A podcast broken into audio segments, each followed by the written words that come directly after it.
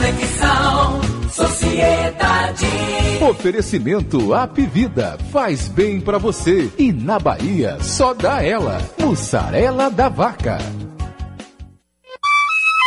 Olha, olha, minha gente, 10 horas e 4 minutos na Bahia. Bom dia para você. É informação, opinião, credibilidade é na sociedade.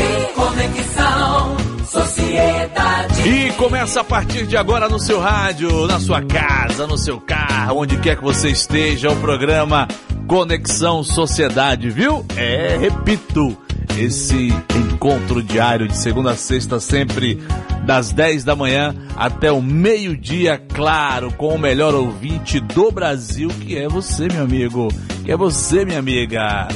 Todos bem? Muita saúde e muita paz, não é isso? Hoje é quinta-feira, nessa quinta-feira gostosa e Amém. também maravilhosa.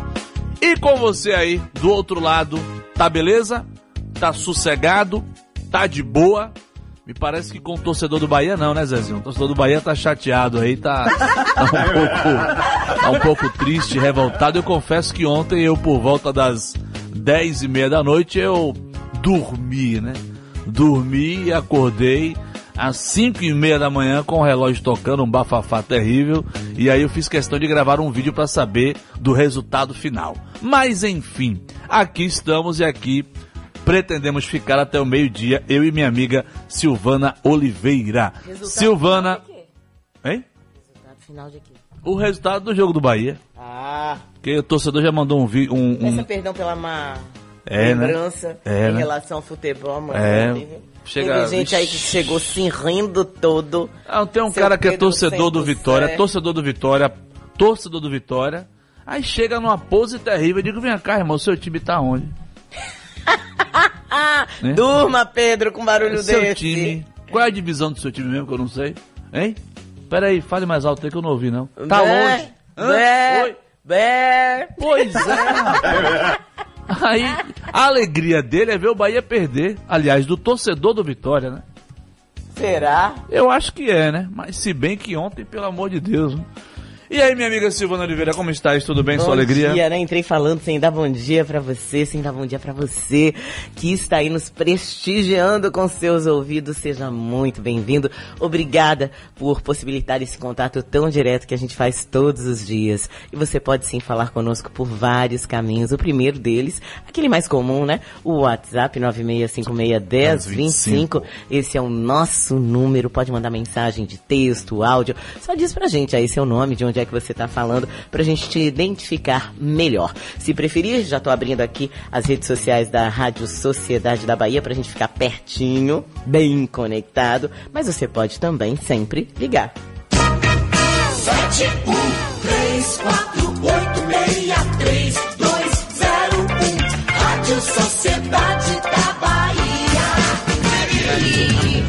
Valeu, valeu, valeu. Já tem perguntas aqui no mesmo? WhatsApp que bomba É, numa opa. rapidez, que misericórdia.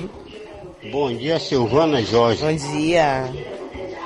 Gostaria de saber dos torcedores do Sardinha quando é o jogo de volta. Ixi. Lucivaldo de Cajazeiras. Eita, Lucival. Não vai não. O jogo de fora. Digo já- nada, nem nada eu digo e digo mais, ó. Hoje tem a Uber Black por aí, vamos atualizar os destaques da manhã de hoje. Pois é, a Polícia Federal cumpre 41 mandados de busca e apreensão em operação que apura, apura desvios de dinheiro público no antigo Ministério do Trabalho, com fraudes que ocorreram entre 2016 e 2018. Entre os alvos da operação estão Ronaldo Nogueira, ex-ministro do Trabalho de Michel Temer e atual presidente da FUNAS, a Fundação Nacional de Saúde, Pablo Tatim, ex-assessor da Casa Civil do governo Jair Bolsonaro e o ex-deputado federal Jovair Arantes. Essa operação, batizada de Gaveteiro, investiga desvios desse período aí entre 2016 e 2018 por meio de uma contratação de uma empresa da área de tecnologia. Segundo a Polícia Federal, o grupo que atuava, que roubava, a palavra é essa, dentro do Ministério do Trabalho, desviou, sabe quanto, gente? Prêmio de Mega Sena, né? O dinheiro 50 tava no- milhões de reais. Rapaz, é muito dinheiro, né? É, des... Olha, é desvio em cima de desvio, viu? Quer dizer, dois anos fazendo isso aí, né? É. 50 milhões. Dá pra você, ouvinte? Olha a reportagem da sociedade já nas ruas da cidade com a Adriana Planzo. Adriana, bom dia. Prefeitura apresenta ações dos órgãos municipais para o Carnaval 2020. Os detalhes no Conexão Sociedade. E a família do adolescente agredido em Paripe por um policial militar vai entrar na justiça contra o Estado por lesão corporal e injúria racial e deve ser representada pelo Ministério Público. O comandante-geral da PM, Coronel Anselmo Brandão, recebeu a mãe e o jovem para fazer um pedido formal de desculpas em nome da corporação. O tio da vítima, que preferiu não ser identificado, hum. é, eu acho que ele tem uma postura de vida muito parecida com a minha. É importante as desculpas são importantes, melhor dizendo, as desculpas formais, em todos os casos. Certo. Mas elas não adiantam. Não adianta pedir desculpas se você não fizer um trabalho de base para que isso não aconteça com outras pessoas. E ele disse, é, a gente sabe, ele disse o seguinte, né? Abre aspas, o pedido de desculpas da PM não é suficiente. A gente sabe que fatos como esse vão continuar acontecendo e é, é, louvável que se peça desculpas, mas sem um plano para treinar melhor os policiais, se torna uma coisa vazia. A gente vai ingressar com uma ação contra o Estado, estamos decididos até por uma questão pedagógica. O Estado precisa mudar a postura com relação ao treinamento de policiais. E é disso que a gente é. fala, né? Porque, claro, a bola da vez foi esse policial. Inclusive, Calil, se você tá na escuta, a gente recebeu as fotos, né? Do pois é, suposto é, policial. É policial. Eu recebi depois de Calil dizendo que não é. Eu queria uma explicação, porque hoje o taxista que eu peguei, ele já tava mostrando é, esse e policial. Essa viralizou, né? Dizendo assim, olha, esse policial, que é um policial que, que tem muitas tatuagens, né? Tem até uma. O que é essa sobrancelha cortadinha que estão usando, Jorge? A eu não sei cortou? o que é. Não, não que tem um monte de gente, um monte, algumas pessoas usando uma sobrancelha cortadinha de navalha, assim. Eu não sei, mas enfim, é, esse policial. É moda, né? Esse policial da foto pra quem? De que tribo? Esse policial da foto tem e aí, assim, hoje no ta o taxista que me trouxe falou: você viu esse aqui, ó. Ele que viralizou foi, a foto, né? É isso. E, e é muito perigoso sempre. Demais, a gente demais. já viu caso de estupro, gente, caso de pedofilia, que fotos eram viralizadas e não eram efetivamente da pessoa que tinha cometido o crime. Inclusive, até um áudio viralizou de um cidadão que trabalha em Candeias, ele chorando, indo pra delegacia registrar uma ocorrência, ele sendo acusado de estupro. A é. mulher falou: esse homem aí estuprou minha filha e aqui você, no Pernambuco. E você não sabe de onde Ai. é que vem a informação. E muitas vezes, né? E muitas vezes, Jorge, é só uma maldade alheia. É alguém que é adversário, que é inimigo, que não gosta e que fala, ó, manda Pronto, mandou, virou rastilho é de pólvora. É porque ninguém vai pegar uma pólvora. foto de colocar por colocar, né? E já chegou aqui. Calil, Calil, que, que história é essa? Bom dia, Bom Silvana, dia. Jorge Araújo. Olha, eu recebi ontem, quando eu cheguei em casa do futebol, meia-noite e 56, o meu zap chamou e era a soldado Trindade, do uhum. Comando Central da Polícia Militar da Bahia. Uhum. Olha o que ela coloca aqui para mim. Calil, estão vinculando a situação do rapaz que apanhou a um policial que não tem nada a ver com a situação. Ele é meu marido. Rapaz. E estamos sofrendo retaliações severas. Imagine. E pede ajuda. Imagine. É meu esposo, trabalha com o coronel da 15ª Companhia. E o pior, aqui no condomínio já estão tratando meu filho mal. Oh, o filho dela tem seis anos. Ô, oh, gente, pelo amor de Deus, né? Mesmo que fosse. É. O que é, eu vou dizer sempre, o que é que as crianças, que os filhos, crianças, adolescentes têm a ver com aquilo que o pai faz? Muito mais nesse caso, Isso. que segundo ela não foi o autor. Ele, ele parece. Vou lhe dizer, o taxista, sabe o que ele me disse? Ah, mas foi ele mesmo, porque no vídeo dá pra eu ver. Eu falei, ô moço, eu só vejo o policial de costas no vídeo e male male, como diria minha avó, dando uma viradinha, mas eu não enxergo o rosto dele. Aí ele falou, mas pela lateral, eu tenho certeza que foi ele. Quer dizer, pode ser um tipo físico muito parecido, é um rapaz branco, realmente, é né? só que o policial é... que agride o jovem é aquele mesmo que prende uma pessoa que está no mar. Hum... E não tem nada a ver e com não tem nada a ver e não tem tatuagem.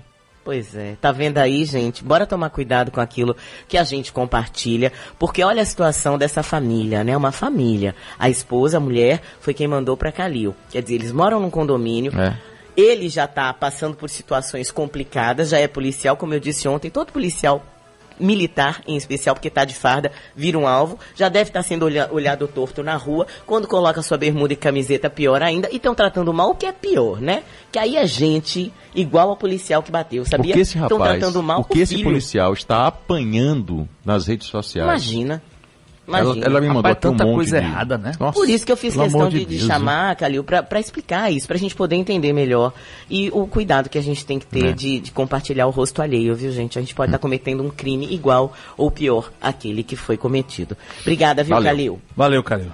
Pois é, dando sequência aqui, a polícia promete proteção à testemunha da agressão que gravou o vídeo mostrando aí a violência policial. A pessoa que gravou o vídeo falou que não voltou mais pro bairro por medo de represálias, porque ouviu falar, algumas pessoas É, disseram... ele não recebeu nenhuma mensagem. É, ele, pessoalmente. ele pessoalmente não. Mas no bairro comentaram que teve um policial lá que eh, perguntou quem tinha gravado. Pode ser verdade, pode ser que não, porque o povo gosta de falar, né? é o a verdade é essa. Diz que aumenta, mas não inventa, Oxe, né? filho.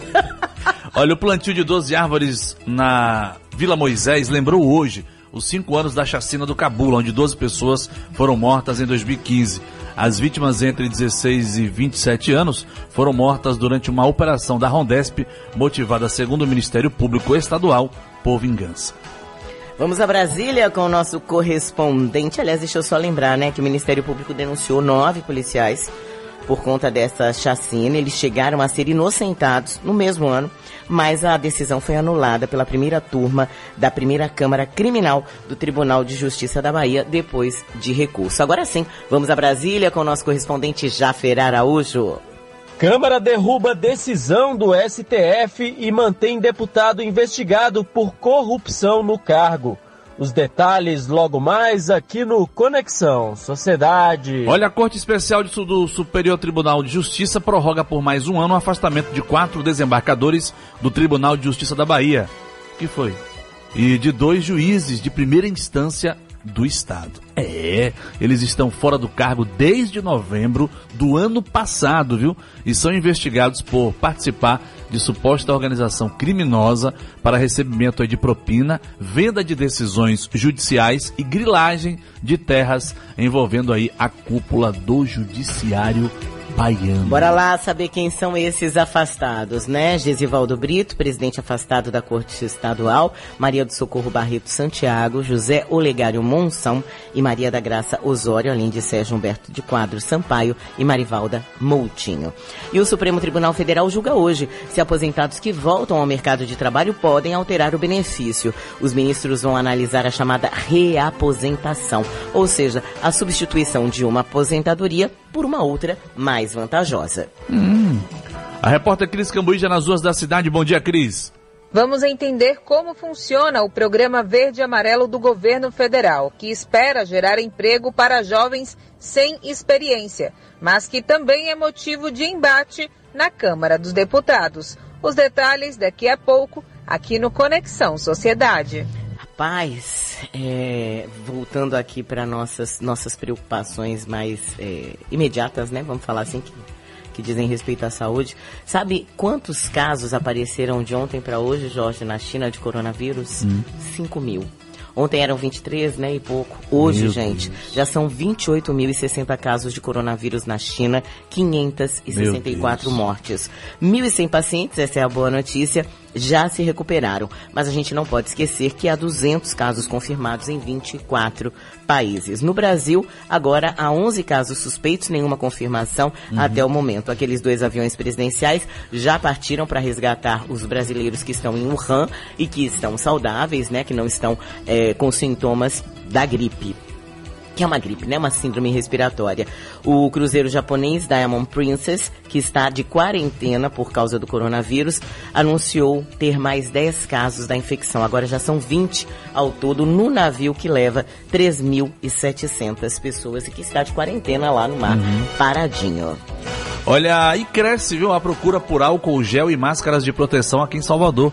A Abrafarma, Associação Brasileira de Rede de Farmácia, não especificou o volume da ampliação, que pode estar acontecendo também por causa da recomendação da CESAB do uso de álcool gel em estabelecimentos comerciais. E vou dar bom dia aqui pra Maria do Carmo, que dá bom dia pra gane- ga- galera lá de Esplanada. Teodoro Jesus pergunta onde é que já tô por aqui, Teodoro. Bom dia pra você. Ele diz Bahia tomou pau. Teodoro pergunta também qual é a polêmica de hoje. Já já Jorge traz aqui. Evandro dá bom dia pro pessoal de Tapetinga e diz que é ouvinte de carteirinha. Obrigada, viu? Obrigada, Evandro. Teodoro aqui também. Ah, diga. Eu tava vendo aqui uma matéria sobre a Finlândia, que lá eles querem colocar licença paternidade também para sete meses, Uhum. né? E aqui no Brasil, a maternidade, a licença maternidade funciona 120 dias, né? São quatro meses, mais um mês de férias, mais 15 É. Agora dias o pai de amamentação. O pai são três, ou cinco É. dias, né? Eles alegam lá que o que eles querem é que o pai tenha um maior convívio na criação do filho, naquele comecinho ali e tal, e que une o casal de certa forma, Você né? sabe que tem um país, eu não, não sei se é Dinamarca, se é Suécia, é um país nórdico, é, em que os pais têm um ano de licença prêmio. Os pais. O E pai- aqui no Brasil, você Mas, acha que funciona? Olha só, o pai e a mãe. Então você pode escolher, né? Assim, tem Ou- um período que você pode tirar junto. Ou brigam de vez ou... Aí, não, você pode, por exemplo, vai você e Kelly. Então, sei lá, o primeiro mês vocês querem tirar juntos. Aí depois Kelly fica é, quatro meses seguidos e você vai trabalhar. E aí depois você fica dois meses sozinho com Gael e ela vai trabalhar. Ou seja, um ano. Entendi. Mas vocês podem dividir isso da melhor forma. Ou podem decidir ficarem os dois, seis meses, se acharem. É importante a presença do pai. Eu e acho que você aqui no Brasil, acha o que, ouvinte? Você acha que funciona aí você pegar quatro meses ou... Aí eu acho que ia ser bacana. Sete viu? meses de Ia dar licença paternidade? Ia dar um alívio, pra, um alívio, um alívio pra mulher, em especial no puerpério, Ok. quando a mulher tá ainda. Quem fez cesárea tá dolorida, quem não fez tá com os hormônios a mil ali e com uma série de demandas da criança também, não consegue dormir, porque a mulher quem amamenta, gente, por mais que o marido faça a parte dele, né, de vida ali, mas a mulher quem mãe é amamenta. mãe é mãe, mãe é mãe. É isso, tá ali. A mulher quem vai ter que acordar pra amamentar. Homem ainda não amamenta. Um dia, quem sabe lá, né? É, passe a amamentar. Deixa eu dar mais bons dias aqui pra Mestre Ventura, Antônio Marins, que tá conectado. O povo discutindo futebol aqui, viu? Maria do Carmo dá bom dia. Diz que ela é Carminha de Santo Augustinho, colada aqui na Sociedade da Bahia. Dadinha Menezes dá bom dia também. Sônia Porto conectada com a gente. Nossa, eu tô enxergando péssimo hoje, viu? Ela disse que falou pro marido dela que a alegria dos torcedores do Vitória é ver o Bahia perder. E diz, vai carniça. Foi Sônia, viu gente, que falou, não fui eu, eu não que falei esse negócio. Que eu não digo essas coisas, não. Eu só provoco o centro-sé ali. Um outro ouvinte diz que falar do Bahia, que vergonha, hein? Fora Roger e companhia, diz aqui o ouvinte. Ela Cunha Tá conectada com a gente, diz lindos. Ela está em São Marcos, na escuta todos os dias. Lecomania, conectado. Elvis Neves também. Pergunta polêmica de- do dia é essa aí, né? Licença paternidade Você é a de favor, sete você é meses. O que que sete meses, aí? o que, que você acha? Rita de Souza manda um abraço aí pro pessoal de Santa Luz, é isso? Santa Luz, interior do E estado. Marcos Oliveira diz que o Bahia tomou na jaca. Menino, que. Luan Lopes está conectado com a gente, Nilson Santos também, é, diz que nos ama, diz que está trabalhando, ele que é de Águas Claras. Ai, ai, Silvane Tá Jorge, bom dia. Bom dia. Vocês conhecem o Eli? Ai, meu Eliminado. Deus. Oi, vocês Ai, param, ai. viu? Que eu já tive ali uma outra provocação.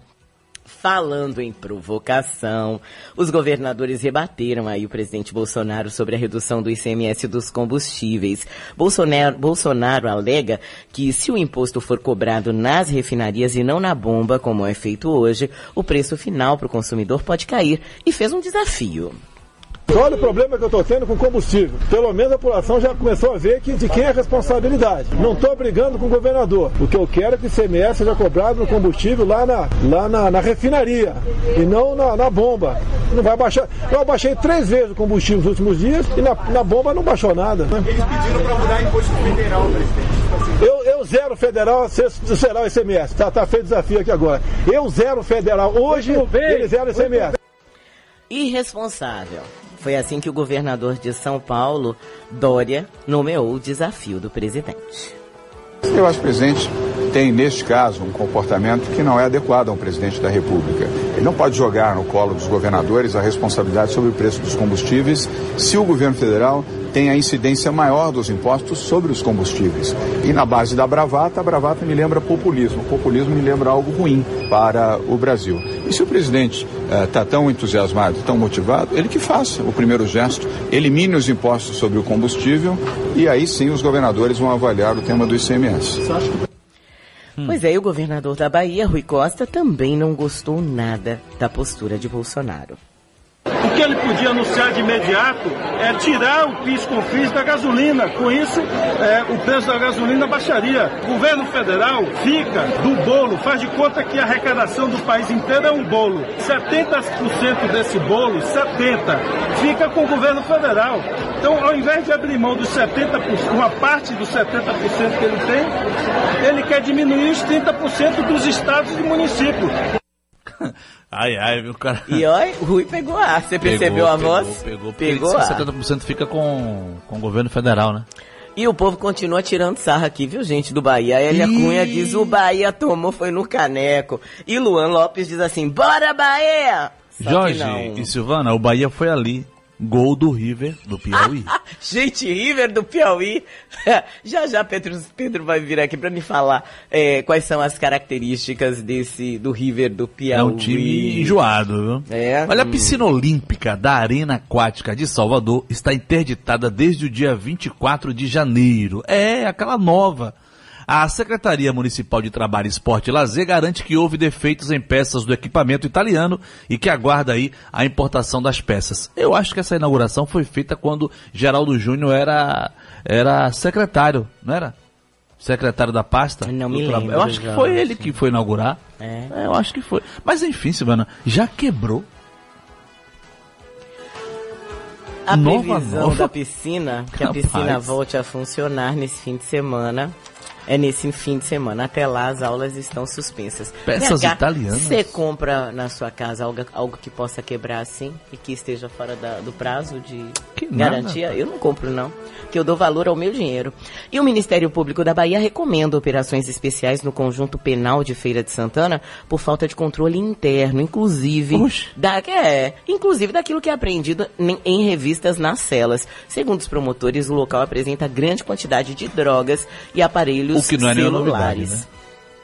O MP solicita que semanalmente, em dias aleatórios, seja feita uma revista com apoio de um grupo especial da Polícia Militar para localizar e apreender ev- eh, eventuais objetos ilícitos aí, né, da- na posse dos presos. E depois da operação, ela- eh, o Ministério Público quer um relatório para ele, para a Justiça, do que foi em cinco dias, com detalhes do que foi apreendido e o que foi feito com esse material. Eu fui fazer uma matéria uma vez, já tem uns três ou quatro anos, que estava acontecendo uma rebelião lá no presídio em Lauro de Freitas, Hum. né? E aí tava lá as famílias, não sei o que, aquela coisa, eu entrevistando as famílias, aí a mulher falou, ai, fale com esse rapaz aqui que ele vai explicar tudo Meu o que tá acontecendo. Deus! Eu digo, alô, ele, eu tô aqui, tô preso aqui. Tô aqui tô eu digo, como é, pai? Você tá aí? Tô, tô. Eu digo, eu vou picar ele ao vivo na rádio. Peguei, botei no Viva Voz. E aí, como é que tá, rapaz? Aqui, vamos virar, viu? Vamos virar que não sei o que. Eu digo, rapaz, como é que você conseguiu esse celular? Isso é outro detalhe, eu quero falar da rebelião. rapaz, imagina. Isso não interessa, né? Imagine, velho. Eu digo, rapaz, que viagem conversando com um cara, o cara preso. Ah, que onda, viu? Ó, Vel Borges da Bom Dia, a Gabizinha diz que fez uma compra eh, em um site. A mercadoria está vindo da China e ela tá com medo de receber. Ô, gente, Gabizinha, até chegar aqui o vírus já morreu 13 vezes pelo menos. De Dea Cardoso da Bom Dia, manda um abraço pessoal de Monte Gordo em Camaçari. Júnior Ferreira da Bom Dia também, diz que nós somos a dupla preferida dele. Pede um abraço para Status Contabilidade e diz que, oh meu Deus, perguntou se você, Jorge, já tomou Rivertrio hoje. Agora tem uma polêmica River aqui Trio é e o bom, bafafá é o seguinte, viu? Que tem um ouvinte aqui de Teresina que tá revoltado, viu? O que foi? Eu acho até que você deve... Manda um áudio aí, eu quero saber como é que tá essa alegria de vocês aí, torcedores. Eu Tá acho bom por quê? respeitar o River. Vocês da Bahia pensam que são o quê? João Luiz de Teresina. João Luiz, manda aí uma Por mensagem que em o povo da Bahia tá acabando com Não, a- porque estão desmerecendo o River, e não é assim. Na verdade, o Não. River fez o papel dele, né? Ganhou. Ah, porque o River tá na é, é lanterna do campeonato. Mas é Piauí. lanterna, é? Diz que é lanterna, alguma coisa assim. Mas não, não é pra desmerecer, porque faltando cinco minutos pra acabar o jogo, foi lá e teco, fez um golzinho e acabou. Ganhou e pronto. Pois é, um jogador só do Bahia é a folha de pagamento do River. Entendeu? e a Oh, Copa do Brasil tem que dessas. né? beleza, hein? Pois é. Rapaz, você ganhar 200 mil por mês, por mês, pra não fazer nada em campo. Ah, me faça uma garapa. Ô, Luiz, obrigado pela sua audiência. Me diga uma coisa, manda um áudio aí. Como é que foi a, a alegria dos torcedores do É, River? conta pra gente. Conta aí, por favor, manda esse áudio aí. Ó, Vel Borges disse que tá ouvindo a gente lá de Santarém, viu? Hoje a gente tá danado, né? Ah, tá. Lá de Santarém. Lúcia Araújo da Bom Dia também aqui conectada. E Júnior da Ribeira também conectado com a gente. Vamos ao extremo sul do estado com o correspondente Cícero Dantas, que está em Teixeira de Freitas. Cícero. Escola Clélia das Graças é a primeira a implantar o modelo cívico-militar em Teixeira de Freitas. Olha, a filha do casal assassinado junto com o filho no ABC Paulista e a companheira dela confessaram a participação em parte do crime. De acordo com a advogada de defesa, Diana Flávia Gonçalves e Karina Ramos, elas confirmaram ter participado do roubo à casa da família, mas negam envolvimento nas mortes. Sei. Paz, eu digo a você. Oi. A polícia, quando trabalha bem. Ah, tá vendo? Os caras elucidaram um crime rápido. Diga isso, Fernando. Rapaz, ela, ela, ela, ela, ela. Não gosto de contar detalhes, mas ela falou pro irmão dela. E tem os detalhes estão no, no alto do processo. Você vai morrer. E disse que o menino se urinou na frente dela. O delegado. Ela, a irmã, a irmã, o delegado contando detalhes sobre esse caso. Entendeu? Isso é doido. Hum, Fiquei com. Quando a lágrima mãe sa... quando a mãe saiu, quando a mãe saiu para morrer no carro, já estavam mortos ali o filho dela e o esposo e a filha vendo tudo. Isso é maluco. Olha, vamos mudar de assunto, pelo amor de Deus.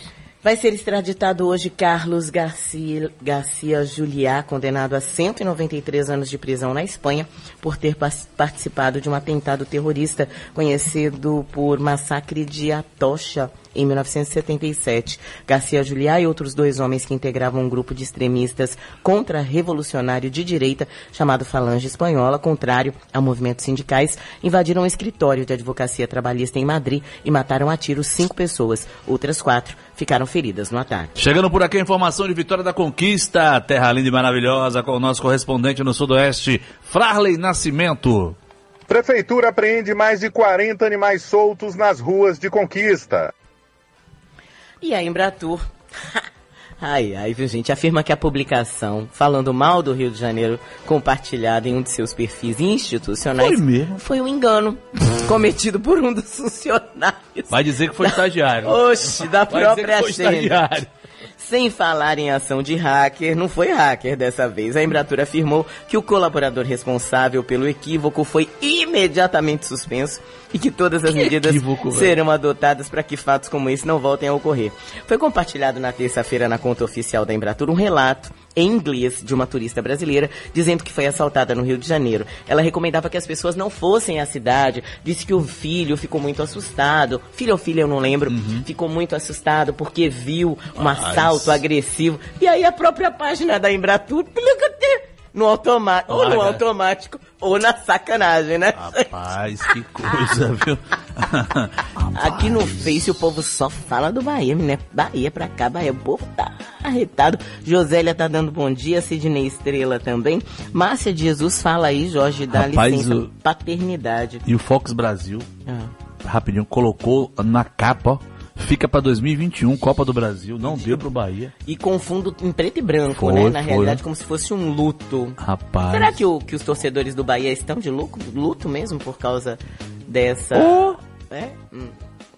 É, tem gente com raiva na redação, esqueci disso. Maria de Jesus diz que é, seria bom ter uma licença paternidade maior, mas não por tanto tempo. Ela diz que as empresas não iriam querer é, mulher que possa engravidar. Vai que os dois sejam da mesma empresa, como fica? E Sim. Seis meses para a mãe, um mês para o pai, ela acredita que é suficiente. A gente tem que começar a pensar na sociedade como um todo, né? Na qualidade de vida também. Não, É poderia uma ficar do jeito que tá, e pelo menos os quatro meses. Né, a maternidade e a, a- a- e a paternidade. Mas tem um ouvinte que tá mandando uma mensagem falando sobre esse caso aí. Vamos ouvir aí. Bom dia, Jorge. Bom Bom, dia. dia. Silvana. Eu acho contra, sabe? A mulher tem que cumprir os quatro meses dela e ir pra luta, porque tem mulher que fica aí esses tempo todo e depois, quando volta ao trabalho, já volta grávida de novo. Aí, só, só pre... daí em diante só vai pres- prestar só pra parir. Misericórdia.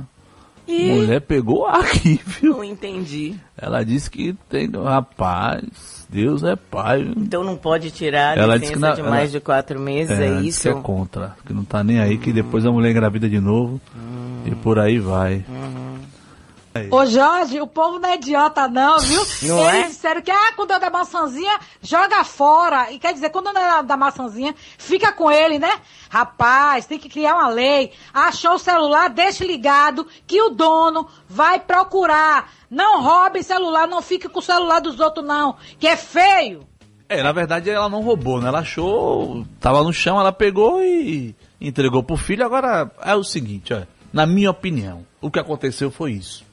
Ela viu o celular, ela pegou o celular, colocou no bolso que o vídeo mostra. Agora o que eu não entendi foi o filho dizer que só sabia que era um celular lá em Coutos. E Uma eles- lonjura daquela você recebe, coloca Ô, algo menino, no- ele deve ter um bolso pesado com Pois outras é. coisas, né? Pra ele não Pô, sentir o peso de acharam um o celular. Agora, a dona do celular que eu conversei com ela ontem, inclusive ela estava muito abalada, e ela disse que ela não queria pedir desculpas porque ela não tem culpa de nada. Ela, ela disse, não, não vou me desculpar, porque quando eu perdi o celular, eu estava comprando cerveja na mão dele e fiquei pedindo, pelo amor de Deus, gente, alguém encontrou meu celular, o celular caiu no chão, e quer dizer assim, sabia que estava com o celular e não teve a coragem de entregar. Ele alega que não, que não sabia que estava com o celular. E a mãe não estava no momento em que ela perdeu ali, que, que ficou aquela confusão dela procurando o aparelho, e por isso a senhora alega que não entregou o aparelho. E ele alega também que quando chegou em casa, que viu que era um aparelho celular, é, disse que estava descarregado, e por isso que ele não conseguiu manter E ele contato. não conseguiu ligar. Não, Não que tinha não- nenhum carregador em que não casa. conseguiu ligar, a não casa tinha nenhum dele não tem, não tem energia elétrica. Não. É tanto não tinha nenhum amigo que tivesse um carregador. Ele disse que o carregador é difícil de achar, o carregador do Hum. iPhone. Do iPhone é difícil de achar. Diz que é. Hum, A dificuldade tá é certo, errada. é. Obrigada. Vamos a Brasília? Bora, Brasília. Sociedade em Brasília. Pois é, com o nosso correspondente Jafer Araújo. Jafer, bom dia, Jafer. Parece que é até uma polêmica do dia, viu? É verdade que a Câmara dos Deputados decidiu manter o mandato do deputado acusado de desvio de verbas para boa convivência com a seca, Jafer? Bom dia, Silvana. Bom dia a todos. É isso mesmo, viu, Silvana? Na segunda votação aí do ano, né, praticamente, a Câmara dos Deputados decidiu manter no cargo o deputado Wilson Santiago, do PTB na- da Paraíba. Ele é denunciado pelo Ministério Público Federal por desviar dinheiro da construção de uma adutora na Paraíba. A obra seria usada para amenizar a seca na região. Wilson Santiago foi afastado do cargo de deputado federal pelo STF em dezembro. A decisão foi do ministro Celso de Mello, que afirmou que o deputado colocou o mandato a serviço de uma agenda criminosa. O afastamento aconteceu quando o Congresso já estava de férias. A jurisprudência atual exige que os parlamentares deem uma palavra final sobre o afastamento de um membro né, do, do Legislativo. Na votação de ontem, no entanto, apenas 170 deputados votaram para manter esse afastamento aí de Wilson Santiago. Eram necessários pelo menos 257 votos. Ah, 233 deputados votaram contra retirar aí o mandato de Wilson Santiago. Da Bahia, Silvana, apenas quatro votaram pelo afastamento. O restante, ah, o restante dos deputados baianos quis manter o deputado no cargo ou não compareceram aí nessa votação de ontem. Agora, apesar de negar esse afastamento, os deputados já aprovaram também a abertura de um processo de cassação no Conselho de Ética da Casa ah, contra o deputado. Né? No entanto, esse processo a gente já sabe, é lento, né? E uma eventual cassação precisa passar novamente pelo plenário, onde o Wilson Santiago teve maioria ontem. Então é, é isso, Silvana. Os deputados, aí já praticamente na segunda votação do ano, já tentaram, aí, já mantiveram ah, um- o cargo de um colega deles que foi afastado pelo STF. É com você, Silvana. Obrigada, viu, Jafer? Muito obrigada aí pelas informações. E a gente está recebendo hoje, aqui na- no Conexão Sociedade, o pastor Sargento Isidório, deputado federal pelo Avante. Bom dia, Sargento Isidório. E, e vou dar bom dia, já vou começar perguntando se o senhor votou, se o senhor esteve presente nessa votação. Bom dia para todos, a paz do Senhor Jesus, independente das nossas religião. A Bíblia diz que o rei se alegra em tua força, Senhor, e na tua salvação grandemente se regozija. Que mil caia ao nosso lado, dez mil à nossa direita, mas nós não sejamos atingidos em Que nome assim de Jesus. seja. Eu Estava ontem aqui com o governador numa audiência com o chefe da Casa Civil, com o secretário de Planejamento do Estado. Estávamos tratando de algo aí sobre a questão das drogas, a vitimação no estado todo. E não, não estive lá. E dessa reunião que, em que o senhor esteve discutindo a questão da adicção, das drogas, saiu algum plano, algum projeto, algo um pouco mais palpável, deputado? Pois é, é, eu, as pessoas me chamam de doido, e na, e na verdade é eu que sou o culpado, porque é eu quem danço com pau porrete na mão, é eu quem digo que mato, que mordo, que arranco os ovos com alicate. Isso é uma performance para receber pessoas que vêm das drogas, pessoas que vêm vitimadas, violentadas, violentando, espancada, espancando. Então, as pessoas que eu recebo na Doutor Jesus, nós estamos com 1.416 pessoas, são pessoas que a primeira coisa que faz é abandonar a família. Abandonam a família e a partir daí vão para a boca, vão para tudo quanto é canto, começa a pegar violência e quando chega na fundação, já chega em uma situação horrível, ferido, ferindo, violentado, querendo violentar. Aí eu não posso ficar lá, aleluia, glória a Deus, é assim mesmo, o cara quer dar facada. A mulher diz que é mulher traficante, que vai dar tiro em gente, que vai cortar outra de gilete. Se eu ficar lá, aleluia, glória a Deus, Calma. eles vão me botar é de quatro pé lá. Aí eu tenho de dizer que também mata engarguelo, que arranca os ovos, que pinto faço. É um teatro. Aí eu danço, VAD, tudo. Então, e sobretudo porque eu não tenho tempo em televisão. Campanha minha, eu nunca estou em pesquisa. Então eu preciso, nunca tenho os partidos. Todo mundo tem direito a falar de projeto. a- você vai para televisão na campanha, você vê. Só eu é só rapidinho, só é bater a perna. Mas e o- disse ao O governador. governador disse aqui, o senhor falou que nunca está em pesquisa, o governador disse aqui numa entrevista que o senhor era o primeiro da base dele em pesquisas. É, aí é mão de Deus e dedo do povo. Porque eu não fiz nada, não movimentei nada, não, porque assim, os políticos eles fazem na rede social e, tem não sei o que, tanta agonia que tem. Eu não fiz nada, eu ando nas ruas, eu visito os bairros. Então, como eu estava dizendo, então, eu estava dizendo, governador, eu não pretendo morrer recuperando dependente químico. A gente precisa saber por que, que as pessoas estão indo para as drogas. Por quê? Então eu vou ficar o dia todo com minha família assistindo viatura de polícia chegar com gente algemado, dando- eh, em crise, eh, famílias com filhos amarrados, eh, ambulância vindo de tudo quanto é canto da Bahia. Tem de mudar essa realidade. O que é que está acontecendo? Aí, Deus, a Bíblia diz que quem não tem sabedoria, peça a Deus. Então, Deus falou no meu coração. Falta de estudo, falta de educação, falta de perspectiva de vida, esporte, lazer. Que assim, abaixo de Deus, a única revolução capaz de transformar o Brasil, a Bahia, Salvador, a sociedade, de um modo geral, é a educação. é pela educação. alguma. Aí o que é que eu fiz? Eu estava há três anos projetando construir uma faculdade lá na Fundação Doutor Jesus, na, numa das fazendas dela. E depois fui parando, analisando, conversando com os amigos, como Humberto Queiroz ali, como Edivaldo Oliveira, o pastor Edivaldo Oliveira e outros, meus filhos, a gente foi conversando. Por que sair de reconversão de droga para uma, funda- pra- pra- pra curso faculdade. superior imediato? Não está dando um pulo arriscado, não? Aí eu disse, rapaz, é, eu estou acostumado a falar com o povo embaixo. Agora eu vou falar com doutores, com mestres. É melhor que eu faça uma coisa melhor. Descobri que faculdade está em tudo quanto é canto. Onde você chega tem faculdade. Agora, os jovens não têm capacitação profissional. Aí o que é que fizemos? Reunimos com o pessoal e transformamos a faculdade, o prédio que seria a faculdade vai ser escola técnica profissionalizante. Será a segunda maior escola técnica profissionalizante do estado da Bahia.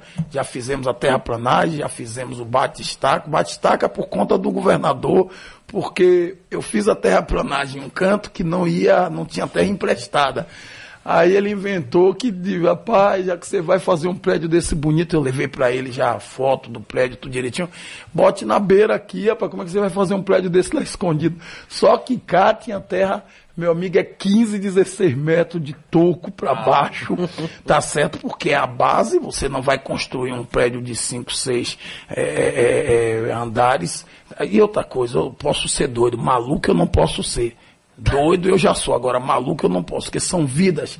Então, estamos fazendo a escola de capacitação profissional para a região metropolitana, que eu descobri que se a gente abrir vaga para esse povo de, de Candeia, São Francisco, Lauro de Freitas, São Sebastião, é, é Simões Filho, Camaçari, Sa- Salvador, gente que vai vir de feira, do lado de Alagoinha, gente da Bahia toda. Se esses meninos se capacitarem profissionalmente, meninos e meninas, se aprenderam a profissão, um curso técnico de, de, de, de enfermagem, um curso técnico de nutrição, de nutricionista, são vários os cursos. Lá já tem soda hoje, a fundação já tem curso de soda, tem um bocado de coisa lá hoje.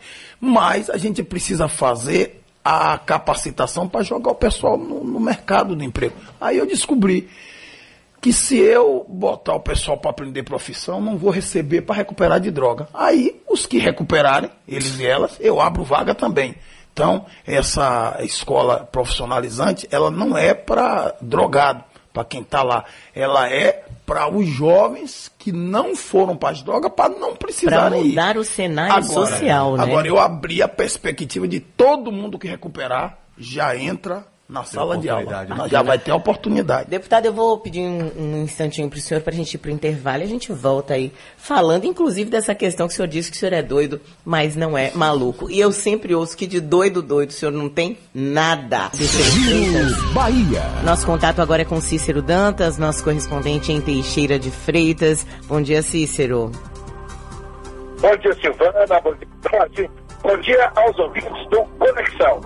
Tony Jorge, município de Teixeira de Freitas é o quinto do extremo sul baiano a consolidar a parceria com o Comando Geral da PM para implantação da metodologia militar em cinco unidades de ensino municipais. A escola Clélia Figueiredo Pinto, localizada no bairro Santa Rita, é a primeira da lista. Cinco policiais da reserva já estão trabalhando junto com diretores, professores e colaboradores. Uma das novidades é a direção disciplinar. Para o aluno Carlos Silva, do sexto ano, até o momento, o novo modelo de ensino está agradando. O pai de Carlos, o Antônio Silva, morador do bairro Santa Rita, disse que a presença da polícia vai inibir a ação de marginais na localidade. O Major Silvio Nunes acredita que, além da disciplina, os quase mil alunos daqui vão estar preparados para o mundo das drogas e da marginalidade. Portanto, a Escola Cívico-Militar Clélia das Graças Pinto Figueiredo é a primeira a funcionar nesse modelo aqui em Teixeira de Freitas. De Teixeira de Freitas, de Dantas, correspondente a serviço da Rádio Sociedade da Bahia. Jorge. Sim, eu ia perguntar para o senhor, deputado. É, como é que eu posso. O senhor falou é, que o senhor é, pode ser doido, mas não pode, não pode ser maluco, né? Qual é a diferenciação disso para o senhor entre o doido, né? Que as pessoas falam, ah, ele é doido. Eu lembro muito do senhor, assim, originalmente, com um botijão de gás na mão. Né? E as pessoas realmente, eu tô até com uma amiga falando para mim, nossa, eu não sabia que o trabalho dele era todo dessa forma. A gente fica sempre com a imagem de, de pitoresco, né? Para quem não conhece o trabalho, e isso não é verdade. Qual é a diferença entre esse doido, que de doido parece que não tem nada, talvez tenha, seja doido apenas para ter coragem de realizar, né? É, e o maluco que o senhor disse? É, porque o maluco, ele já tá jogando pedra, dando paulada. O doido, ele pode ser, na no meu dele, caso, né? eu sou doido por Jesus, doido para ver as pessoas felizes, doido para ver as famílias restauradas, doido para ver filhos e filhas dizendo: bença meu pai, bença minha mãe, posso entrar aí? Tô indo para a escola, cheguei da escola, doido para ver os, os filhos sendo ensinados de novo que a escola é a segunda casa, que o professor é o segundo pai, a professora é a segunda mãe. Doido para ver as coisas voltar para a normalidade dentro de um projeto de família respeitoso. Porque da forma que o mundo está sendo é, é, é, gestado aí, liberando tudo, é, vindo de encontro à família, a gente vai ter um caos muito fácil. Hoje em dia o Estado já quer educar o seu filho, o Estado quer decidir a educação da sua família. Não pode. Essa questão de família é uma questão muito séria. Eu dizia ah, lá no, no, numa outra rádio que eu estava dando entrevista essa semana sobre a questão de, de, de, de ensinar sexo nas escolas, né, as crianças, essa questão da abstinência sexual, que é um debate que está muito aí, eu entendo que quem tem de falar sobre essas questões mais íntimas com filhos e filhas é pai e mãe. Então, já que, que, que o, a- o Estado pretende fazer esse discurso, ensine aos pais. Então, mande uma cartilhazinha para gente. Então, os professores, o pessoal, de- peda- o pessoal que faz o, a- a- o programa pedagógico, prepare uma cartilha para ensinar a mim, falar com meus filhos, para ensinar Isso é bacana, as né? senhoras, ele falar com os netos. Porque tem muitos pais que Nos têm vergonha, não sabem porque, como porque nós vamos filtrar o assunto, porque assim, vim pra cá querer falar de outros assuntos que não tem nada a ver com o sexo natural, aquilo que é o divino, que é pós o casamento, que é o consentido com Deus, nós não podemos silenciar. Então, eu acho que, por exemplo, se eu acontecer eu chegar na prefeitura aqui, eu já estou disposto. Eu vou ensinar assim a questão sexual, vou tratar do assunto sexual com os adolescentes. Todavia, meus professores vai preparar algo didático para Mas- os pais conversar com seus Mas filhos. dentro dessa questão tem uma polêmica que o senhor fala muito também, que o senhor fala que o senhor é ex-gay, né?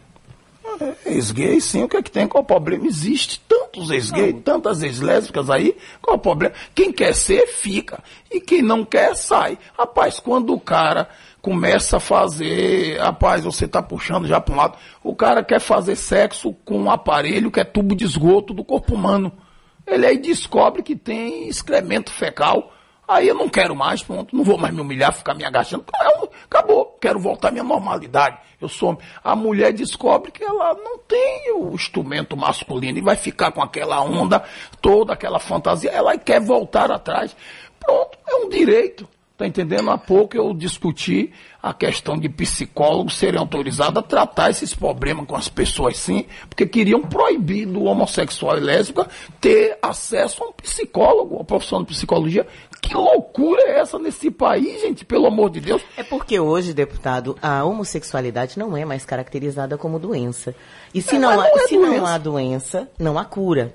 Na realidade, quando se fala na proibição de cura gay, é porque se não há doença, não há cura. A gente só trata aquilo que é doença. não é O que doença. não impede qualquer homossexual ou qualquer heterossexual que tenha a necessidade de, de cuidar da sua cabeça e da sua sexualidade de ser atendido por um terapeuta.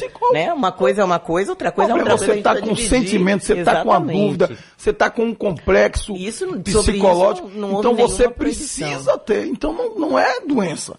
Agora vem cá, me diga uma coisa. O senhor esteve na, no retorno dos trabalhos da Assembleia Legislativa da Bahia, né? O senhor foi para Brasília já? Como é que funciona? E por que, que o senhor esteve na, nos trabalhos da Assembleia no retorno? Já que o senhor é deputado federal e não estadual. Porque eu tenho lá, eu tenho um, um filho, o pastor Isidório Filho, que é quem me ajuda lá no trabalho na fundação com o outro Tancredo Isidório. E como ele estava ali, o presidente iria ali levar a mensagem, levar os projetos para o próximo ano, para este ano.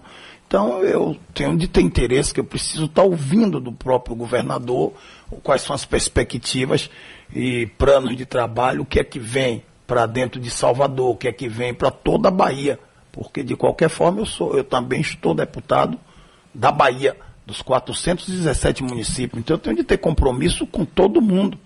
Então é obrigação minha, podendo estar em uma solenidade aonde o, o, o governador, e que diga-se de passagem, não é qualquer um governador, o governador Rui Costa, ele é um homem é, escolhido quase de Deus. Ele só falta hoje, como o Lula está dizendo, né? É, a gente precisa é, priorizar os evangélicos, a gente precisa respeitar a fé, tá certo? Então ele precisa, é, é, na verdade, ler Bíblia mesmo também, porque ele já fala de família, já fala de Deus. O governador Rui Costa, eu costumo dizer que ele é uma espécie de, de centro de recuperação para os petistas que se perderam. Tá entendendo? Então, os petistas que resolveram perder o caminho, que foi se juntar lá com um bocado de gente ruim para dar o que deu aí, porque aqui na Bahia nós temos petistas importantes. Você não vê petistas aqui baianos envolvidos com historinha nenhuma. Você não vê. Aí teve lá fora, teve. trazer para a escola, por centro de recuperação, Rui Costa, aqui do PT.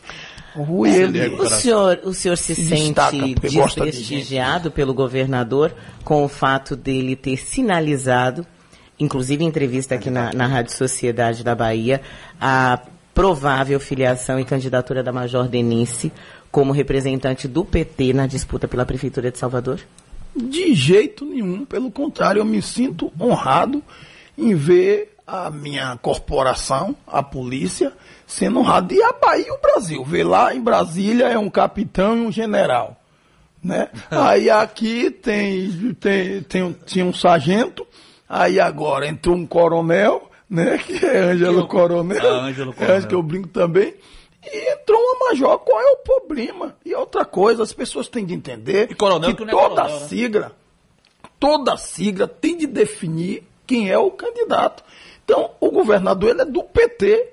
Então, o voto do governador é qualificado lá para escolher dentro do PT. Porque assim, ele já sabe que no Avante sou eu, pastor Sainz Isidoro. Ele já sabe que Lídice é candidata do PSB. Ela é candidata? Defini- é candidata, é pré-candidata. E o senhor pode ser Já vice da sabe. Major Denise numa chapa? Mas é, porque assim, política é como a, a- a nuvem, né?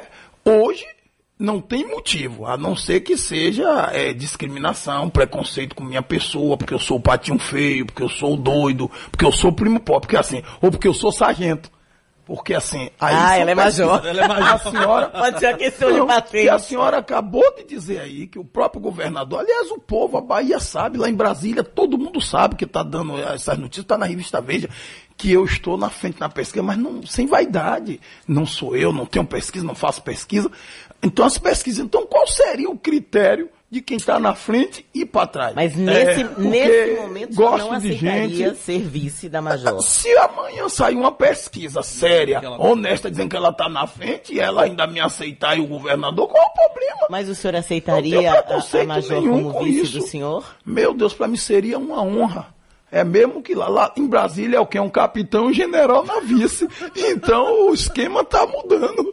Tá entendendo? Então veja, gosto de gente, trabalho com família, é, é, é, brigo para que os postos médicos funcionem de verdade, porque você tem um bocado de maquiagem, é, brigo para que bote medicamento, porque não está botando medicamento, tem, tem um bocado de coisa maquiada.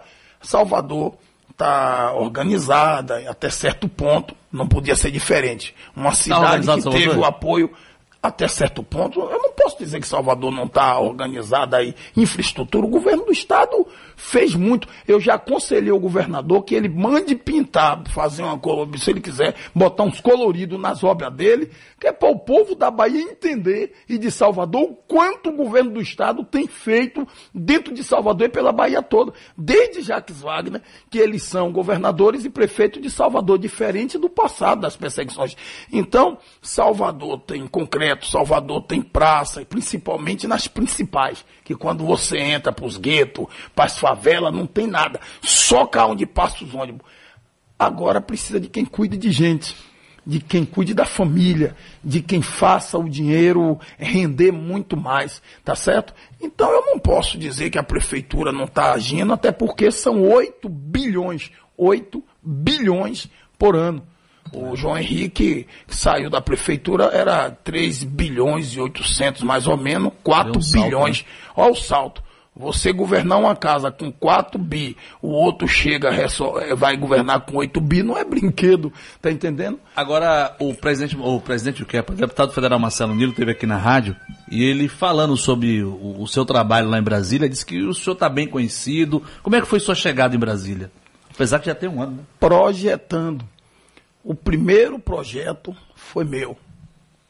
Depois aí continuei projeto da questão do FIES, que os doutores e, e- e o pessoal que estuda tá tudo no SPC, na Serasa, tá entendendo? Pedindo que anistie esse povo, porque a educação é dever do Estado. Aí fazendeiro, banqueiro, empresário tem anistia. Pega Refis. dinheiro, faz corrupção, faz miséria, faz refis. Toda hora eles anistiam um bocado de desgraça por aí. Agora, os estudantes, tá entendendo? O nosso povo que foi numa faculdade, tá, tá no SPC, tá no Serasa. O cara acabou de formar e tá no Serasa. E não pode fazer anistia. Por quê? Aí a questão do IPVA. Aí você pega o cara, tira no meio da rua, da- da- do, dentro de um carro com a família. Isso é uma falta de vergonha. Imagine, alguém atrasou o IPTU, você vai botar para fora dentro de casa? Porque o veículo é, é um patrimônio. O veículo é uma casa. Quando você está dentro do seu carro, você está dentro da sua casa. Como é que pode, porque você ou desempregou ou está passando uma certa dificuldade, um ou outro não pagou por irresponsabilidade, um ou outro. Mas a maioria das pessoas que estão aí estão passando crises financeiras. Por que é que eu retirei o meu voto da Previdência? Eu votei, tá certo? Depois das reuniões com o governador, com tudo, que disseram que ia liberar os 4 bi para Bahia em vez de 50 milhões por ano, depois os 21, 23 bi para o Nordeste e mais algumas coisas, mais seis pontos importantes. Mas depois eu parei para analisar o quê? Taxou o JBS? Não. Taxou para Previdência os banqueiros, Itaú, Bradesco e toda essa gangue aí? Não.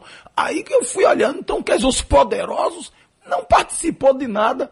Aí quando eu vou para minha rede social, ainda tá meu patrão dizendo, desgraçado, votou na reforma, e parará, parará, me xinga até Querendo de corno. me demitir, fui, né? fui xingado de bicha louca, corno desgraçado. Quando vi corno velho, aí eu disse, rapaz, além de corno ainda me chamar de velho, eu dou salto mortal, luto capura. Aí minha autoestima foi pro chão. Eu disse, chega, não posso. 40 milhões da emenda, das emendas, e que não é dinheiro para botar no bolso, deputado, nada disso. São dinheiro para você fazer política nas prefeituras, mandar para o governo do estado. Quem é que não quer? 40 milhões, imagina eu com 40 milhões, eu faria minha escola técnica lá e a faculdade e mais 300 apartamentos lá para modernizar. Só que entre o meu eleitor que me disse que não queria o voto e os 40 ou 400 milhões, eu fico com o meu povo, porque cada eleitor meu vota em mim gratuito. Então o eleitor meu é precioso. Então imediatamente eu retirei o voto, tá certo? Então o que, que eu estou dizendo? A gente não pode ficar em uma nação onde só se taxa embaixo, só se prejudica embaixo. Avião não paga IPTU, helicóptero não paga IPTU, Lancha. lancha não paga IPTU. Aí eu pergunto, qual é o pobre que tem helicóptero, que tem Tem lancha? PVA, né? Então que sacanagem é essa, gente? Pelo amor de Deus, cadê o governo que vai taxar os ricos? Aí alguém disse assim, Isidoro vai ser o prefeito dos pobres, porque fulano já foi de rico. Eu não quero essa pecha comigo. Eu quero ser, se for prefeito, se Deus, por sua vontade soberana e absoluta, porque eu tenho convicção que ganhar uma eleição para uma máquina, aonde o candidato, o pré-candidato já está na prefeitura há muito tempo, dando tudo, fazendo tudo, só se for Deus mesmo. Só Deus. Então é um milagre. Que me botou para ser. Mas aí hoje eu sou o deputado federal mais votado. Isso é mão de Deus. Quando Deus quer, não tem jeito. Ele faz e acabou, porque é a mão de Deus. E eu tenho dito que eu só vou ser prefeito se for a vontade soberana, absoluta de Deus e vontade do povo, que está demonstrado através das pesquisas, mas dizendo muito uma coisa: a gente precisa entender que está na hora de inverter. Então é pegar ricos e pobres, dar as mãos pegar o rico lá, faz manutenção na área deles e diz, bora ali para você ver os pobres, bora ver, faz a manutenção, vai, vai, vai, você tirar os ricos, vai, piora que vai virar mais pobre também, tá entendendo? Aí você pega o patrão, aí você bota o empregado para brigar com o patrão o tempo todo, estimulando briga de patrão com o empregado, o patrão precisa do empregado, o empregado precisa do patrão, porque sem patrão não tem a máquina, não tem emprego, e sem empregado a máquina do patrão enferruja.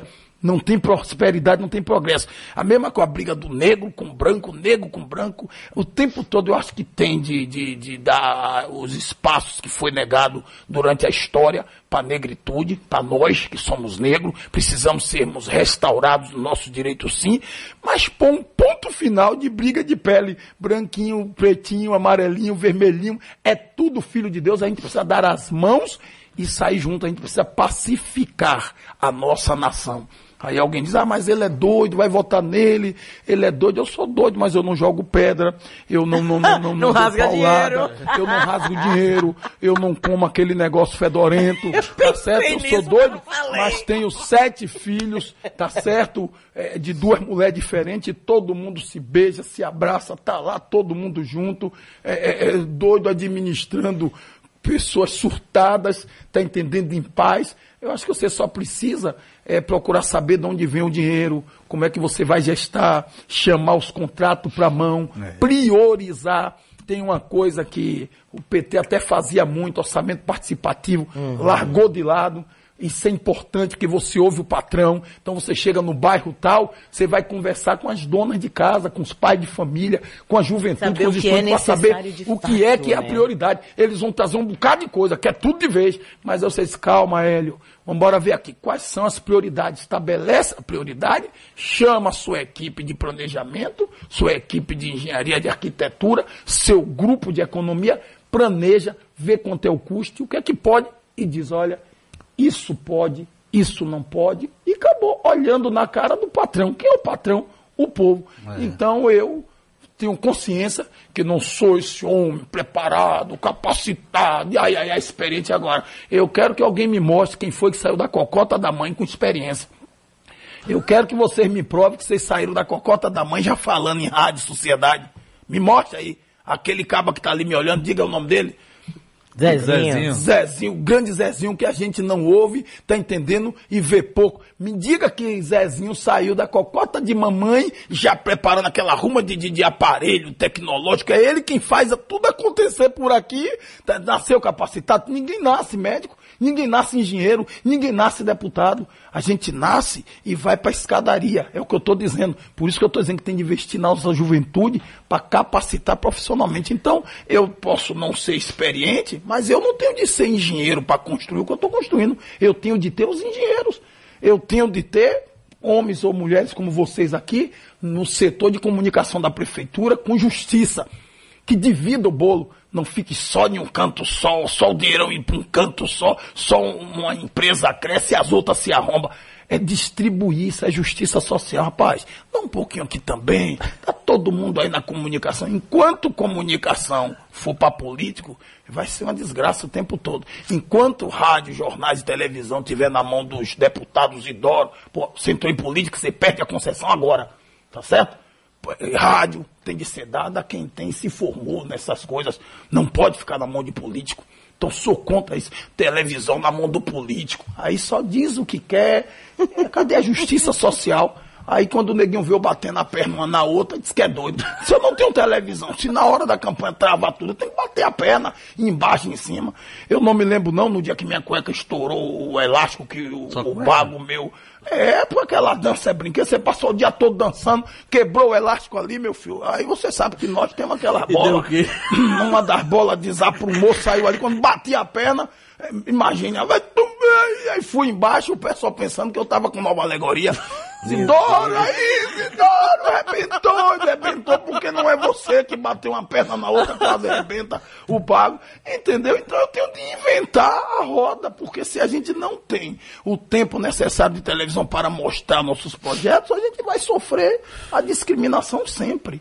Quero agradecer aqui o pastor Sargento Isidório, deputado federal pelo Avante, pré-candidato também à prefeitura aqui de Salvador. Nós ficaríamos horas, viu, deputado, eh, conversando. Eu tenho uma pergunta muito pessoal para fazer para o senhor com relação ao, ao melhor e o pior que o senhor vê em Brasília, já que a gente É. costuma ver os homens de fé, independente da fé que tenham, independente da fé que professem, como pessoas honestas, né, que bus- buscam o melhor para a sociedade. Eu tenho essa curiosidade, mas eu vou deixar para uma outra entrevista, porque eu imagino que tanto as coisas boas quanto as coisas ruins de Brasília sejam muitas. Mas quero agradecer aqui a presença do senhor, viu? Prazer recebê-lo. Bom dia. Prazer é meu dizer que a luta do gás de cozinha eu não parei, não. É uma luta eterna, né? É uma luta eterna. E Agora, tá o problema, caro, viu? O problema é que tem de ser executivo. Então, Salvador, com certeza, nós vamos ter bateria de gás de cozinha espalhada em tudo quanto é canto. Não vou aceitar, não. Se Jesus entregar aí o povo à prefeitura, em Salvador faremos a diferença sim, porque eu conheço da A história. bateria que você fala é colocar o Conheço. botijão ali pra E, carregar? Nos locais, nos E pontos. será que não explode, não, aquela Não, coisa? não, meu filho, no local direitinho, é só trazer os engenheiros de segurança para ver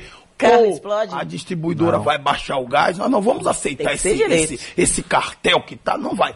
Prefeito, ele tem o poder regulador de preço. Já lhe disse tudo. Por isso que uma vez se criou o Estado do Povo, poder regulador de preço, tá certo? Então eu não sou criança. Obrigada. Um abraço, um abraço. Saúde. É, Silvana Oliveira, Norberto tá no. É o doido, é o doido, é o doido, né? Tá É, certo. pai. Muita gente falando aqui. Não dá pra. pra é, enfim, ler tudo, né? Ler as mensagens, mas muita gente falando, a favor, Agora ele falou uma coisa que chama atenção também com essa questão de PVA, porque muita gente condena e diz, ah, tem que pagar mesmo e acabou, tem que agir. Mas ninguém está comentando sobre isso. O fato é que se o seu o carro, tem um cidadão um amigo meu aqui que o carro dele foi levado pela polícia porque ele, ele errou a data de pagamento do IPVA do ano passado que mudou e que todo ano muda, por isso que você tem que ficar ligado na tabela, e o carro dele foi levado. Aí você paga guincho, paga um bocado de coisa, aí você tem uma lancha avaliada em um milhão de reais, que você não paga absolutamente nada. Você vai em São Paulo, no bairro do Pacaembu, que tem mais heliporto do que ponto de ônibus, ninguém ali paga. Porque tem o helicóptero à disposição para ir pro trabalho, enquanto isso... Vai lá na Marina dar uma olhadinha. Pois é, rapaz, nada Ali na contra Marina. quem tem. É, né? Porque se eu tivesse condições, eu tinha minha lancha pra eu pegar e saber todos os santos aí, eita, coisa boa. Não tem coisa melhor do que você andar não. falar com a Adriana Planzo, que está acompanhando aí a coletiva do Carnaval e saber detalhes da festa desse ano, que claro, claro, como sempre, a Sociedade da Bahia também estará presente. Adriana, bom dia. Bom dia, Silvana. Bom dia, Jorge. Bom dia aí aos ouvintes do Conexão Sociedade. É isso mesmo, Silvana. Nesse momento, o prefeito ACM Neto ele acaba de apresentar a programação Você e as ações municipais antes para o Carnaval de coisa? 2020. Tá.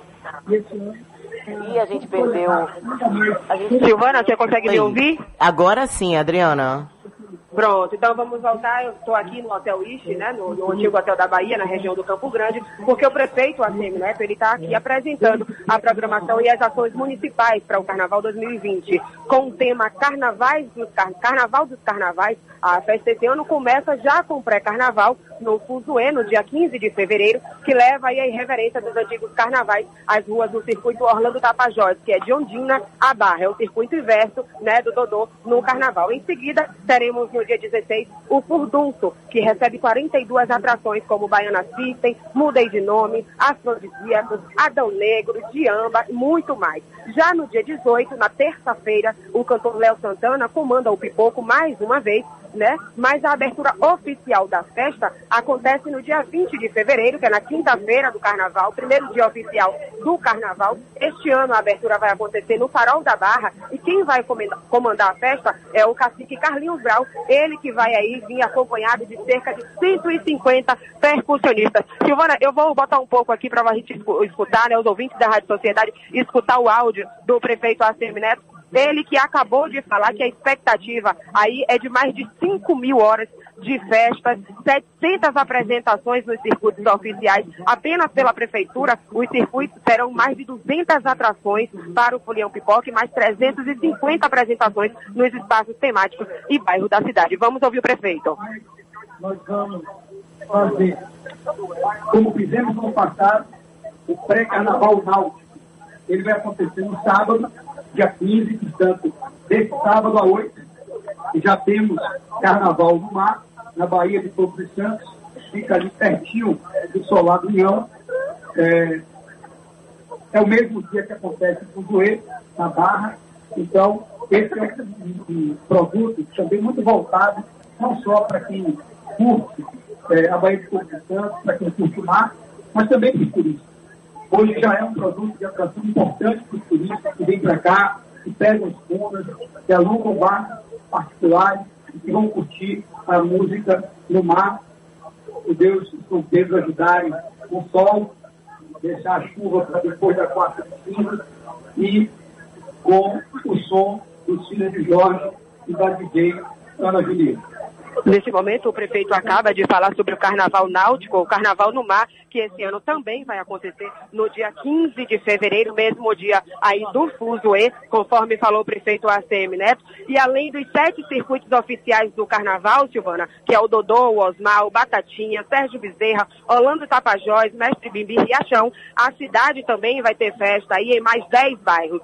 São Peripiri, Cajazeiras, Itapuã, Plataforma, Pau da Lima, Liberdade, Centro Histórico, Piatã, Boca do Rio e Rio Vermelho. Neste momento, aqui na coletiva que o prefeito ACM está apresentando a programação do Carnaval 2020, participam aqui, além dos secretários, né, dos órgãos municipais, saúde, trânsito, mobilidade, tem também muitos empresários, donos de camarote, artistas, né, nome como Carlinhos Brau, Margarete Menezes, Léo Santana, Daniela Mercury, Magari, todos eles aqui acompanhando essa coletiva do prefeito. Silvana Jorge, com vocês. Valeu, valeu, Obrigada, valeu. viu, Adriana? Momento esportivo, sociedade, a rádio da Bahia. contei não, tá na sociedade, mana. Meu filho Gael tá ligando aqui. Easy, easy, easy. Gol do Rive. Rapaz, não faça isso não. Olha, falar, alguém falou aí como é que é. E aí, né, Silvânia? Aí, e aí? Bom, Gol do tá. River do Piauí. É. O, é, esse é o assunto de hoje, não tem como fugir, né? A eliminação do Bahia para o River do Piauí na partida realizada ontem lá em Teresina. O fato é, o, nessa primeira fase da Copa do Nordeste, o visitante joga pelo empate. Ou seja, o Bahia já entrou Hum, classificado. uhum. Quando começa o jogo, está empate. né?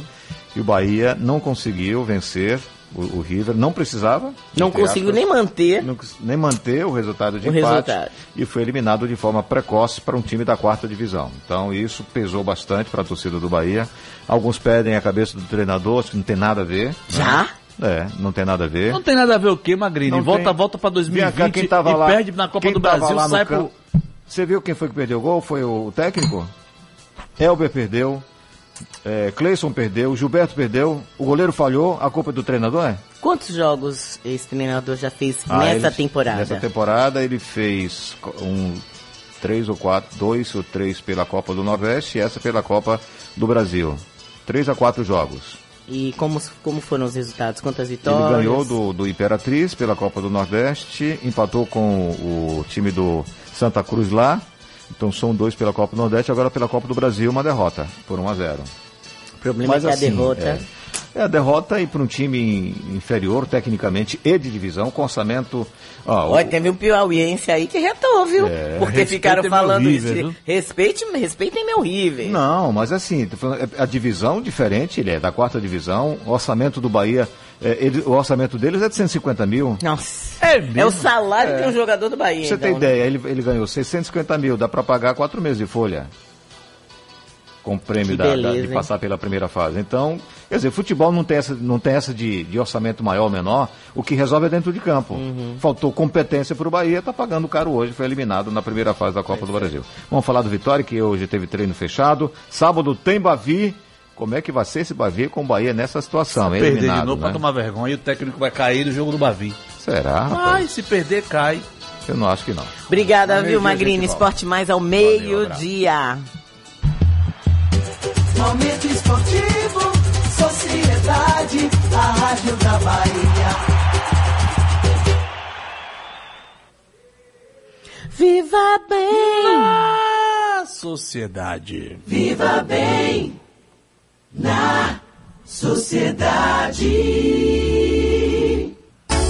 Rapaz, quem tem filho, adolescente, jovenzinho, ou quem é adulto até e não teve uma oportunidade anterior, ou decidiu estudar mais tarde, fez o Enem e se inscreveu para o SISU, tem muita gente que está comemorando, né? A virada, eu vi algumas, alguns jovens, enfim, algumas pessoas até eh, mais velhas, mais velhas também, comemorando, terem buscado, encontrado, né, espaço, terem tido uma nota suficiente para entrar na faculdade que queriam, né, no curso que queriam. Mas nem sempre isso acontece. A pressão em cima do vestibulando de qualquer idade, ela não é pequena de uma forma geral. Eu lembro, Jorge, e quando a gente estava discutindo essa pauta, eu comentei na redação que eu já formada, já trabalhando em São Paulo, trabalhava numa rádio, é, fazia direito no Mackenzie e eu resolvi fazer cursinho, um intensivão de dois meses, é, porque eu queria tentar Largo São Francisco, porque era mais barato para mim, né? Eu estava em início de carreira e que de tantas pessoas falarem que eu passaria de qualquer jeito, eu comecei a carregar um peso em mim, que no segundo dia do vestibular é, da USP eu passei mal, eu tive um desmaio em sala. Fui pro banheiro, lá eu tive vômito, passei mal e voltei e só rascunhei a prova.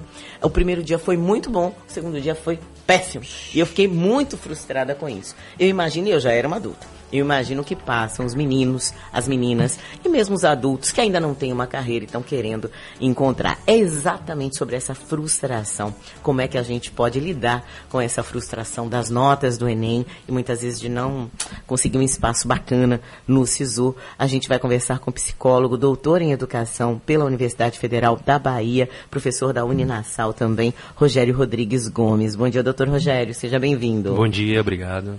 Doutor, eu tô certo em falar que a frustração ela pode ser muito pesada? Certíssima. Eu preferia usar a palavra frustração do que fracasso. É, não, fracasso não é. De jeito nenhum. Então você foi cirurgicamente correta em usar frustração. Frustração faz parte né, da vida humana, né? É. E, e o Enem sendo um certame, sendo um concurso que de uma certa forma procura é, averiguar as competências e habilidades naquele momento para uma série de pessoas diferentes, é, a gente sabe que enfrentar um concurso você tem que estar preparado também né, para essa possibilidade de não ser aprovado. Os concursos são difíceis de serem é, todos vencidos de uma primeira vez. Então isso traz muita frustração. A pessoa fica pensando, ah, eu sou. Tem pessoas que se culpabilizam mais, né, com, com as derrotas, com os momentos em que não conseguem atingir um certo êxito e acabam se culpabilizando, ficando com sentimento né, mais de não ter conseguido. Então, isso é, precisa ser acolhido. Precisa ser acolhido no âmbito familiar. Acho que a família pode dar um tratamento legal. Agora, doutor, isso muitas com seus vezes jovens. a família pegou pesado antes e a família fica muito frustrada Você também. perdeu, Porque- rapaz! Não, porque Passou o ano inteiro estudando, pagando e gastando e e você... nesse caso existe uma comparação, né, com aqueles Que é colegas isso? que estudaram na mesma escola e que normalmente você tem uma convivência e muitas vezes a pessoa não, não entrou porque, enfim, porque os concursos também são recortes de momento de vida, Isso, né? exatamente. Como é que a, que a família pode lidar com isso, né, dentro das próprias frustrações e para ajudar? Vamos falar aqui, focar um pouco mais no jovem, mas os adultos também que estão passando por esse momento. Sim, às vezes nós, familiares, eh, colocamos né, o êxito e as cobranças acima de tudo, eh, antecipamos etapas na, na formação dos filhos, Uhum. e eu penso que é uma etapa que apesar de ser muito marcada com isso de passagem para a vida adulta, né, as pessoas marcam muito isso, e, e- e essa passagem, esse rito tem que ser marcado por um êxito. A gente sabe que não é bem assim. É, precisa ter uma expectativa. A expectativa faz parte também da vida humana. Nós temos expectativas para tudo, mas é preciso também colocar de que tudo tem seu tempo, né? E, e às vezes a pessoa está num momento em que não necessariamente é, esse não, essa não aprovação pode ser um desastre, pode ser um momento um momento rico de enriquecimento pessoal para se rever até mesmo as suas escolhas. né? Eu acho que é um momento muito cedo para você escolher sua vida profissional, que você vai decidir para o resto da vida. Né? Então, um momento de reavaliar, reavaliar é, aonde foram ah, os déficits, retomar um pouco essas questões com muita calma. Eu acho que quem não foi, não teve sucesso agora, não é o momento de retomar com tudo os estudos. Vale a pena tirar umas férias Vale a agora, pena, da- super fazer uma vale. viagem, enfim, ir pra Sim. praia, pegar, né, aproveitar Claro, o verão. Não é o momento de voltar com tudo para o ritmo, né? Você saiu de uma maratona, né? Você sai de uma maratona, você sai exausto. né? Então agora é o momento de é, retraçar, redesenhar essa carreira, redesenhar esse momento estudantil aí, fazer novas escolhas, voltar a, é, a ter um pouco de, de tranquilidade para um ano que vai vir aí, uma outra jornada também intensa que vai se seguir aí. Então, não precisa essa afobação de voltar com tudo, voltar a estudar imediatamente. Acho que um, um períodozinho de descanso. Muitas vezes o fracasso, ou como você falou, a frustração, ocorre também dessa ansiedade. Né? Ansiedade, e aí a psicologia tem trabalhado muito isso, acolhendo essa ansiedade nesses momentos, né? fazendo a orientação vocacional também, que é muita ansiedade, muita pressão. E às vezes a gente sabe que o aluno não consegue, muitas vezes, pela ansiedade do que pela, pelo seu percurso cognitivo, ou seja, como ele compreendeu as disciplinas, né, o conteúdo das disciplinas. Então, nesse momento, é, talvez seja um momento também de procurar um certo, uma certa ajuda, Uhum, ver até que ponto ajuda profissional, ajuda até, né? profissional, ver até que ponto essa ansiedade está atrapalhando no processo. Que atrapalha, viu, gente? Atrapalha. Principalmente quando a gente pensa que, assim, existem jovens que, aos 16 anos, estão decidindo aquilo que eles imaginam que vai ser para o resto da vida. O que eu discordo. Eu acho que a gente pode mudar o caminho no momento que a gente quiser. Né? Mas a sociedade diz que na escolha da faculdade você está escolhendo uma coisa para o resto da sua vida e muita gente Quando é, acredita, né? né, doutor? Sim, isso. É, assim, aceitar, né? Às vezes é um pesadelo você olhar na lista, seu nome não tá ali, assim como é um pesadelo Maria, você ter a notícia de que alguém está doente na sua família, né? Custa acreditar, você dorme mal, mas assim você vai conseguindo é, incorporar isso na sua vida aos poucos, não se culpabilizar tanto, uhum. como você já falou, é um processo que é universal para medir diversas habilidades. Em outros países, outros parâmetros também são usados como histórico do aluno, percurso do aluno durante o ensino médico, ensino médio, coisa que aqui não, não é tão levado em consideração, né? Então, é, nesse sentido, ir aceitando aos poucos essa condição, né, e se preparando para um novo momento, aí, uma nova jornada que se seguirá ou Agora, seja, acalme seu coração, é, né? Eu quero agradecer coisa, aqui né? o psicólogo e o coração, você também que é mãe, mãe e pai, né? Acalme seu coração, entendeu? Não vai mudar muito a vida do seu filho, não, porque é, um humano ele não passou. Sucede. Quero agradecer aqui o psicólogo, doutor em educação pela UFB, professor da Uninassal, Rogério Rodrigues Gomes, que nos ajudou aqui a falar um pouco desse momento que tem muita gente vivendo ainda, né? Um momento de muita incerteza sobre o que vai ser. Gente, que vai ser, vai ser, em algum momento. Obrigada, viu, doutor Eu Rogério? Um abraço, doutor. Obrigado. Giro Bahia? Claro. Então Giro Bahia. E quem chega é ela, a valente da nossa equipe, Bruna Valente, bom dia. Bom dia, Silvana. Bom dia, Jorge. Bom dia. Pelo menos 564 crianças baianas sofrem com microcefalia. Vão poder ser beneficiadas com a medida provisória 894-2019, que foi aprovada pelo Senado. A medida prevê pensão mensal vitalícia no valor de um salário mínimo para crianças que nasceram entre o dia 1 de janeiro de 2015 e 31 de dezembro de 2019. Mas para isso, o Ministério Público exige que as ações judiciais contra o Estado relacionadas ao tema sejam encerradas. A proposta agora vai passar por sanção presidencial. Obrigada, viu, Bruna? E eu tô esperando o Laura aqui pra trabalhar. Bahia. Oferecimento. Governo do Estado. Bahia. Aqui, é, trabalho. é trabalho. Zezinho, rapidinho aqui, Zezinho. Vamos fazer a promoção do Cine Verão, menino. Eu falei ontem, falei hoje, falei amanhã. A promoção Cine da dica Verão, de hoje. Com Jorge Araújo. Olha, eu vou dar a terceira dica aqui rapidinho, viu? Gente, anota aí. Depois de sucesso como apresentadora de TV, a personagem principal está de volta. Agora com o título de Vovó, graças à gravidez, sabe de quem? Da filha, gente.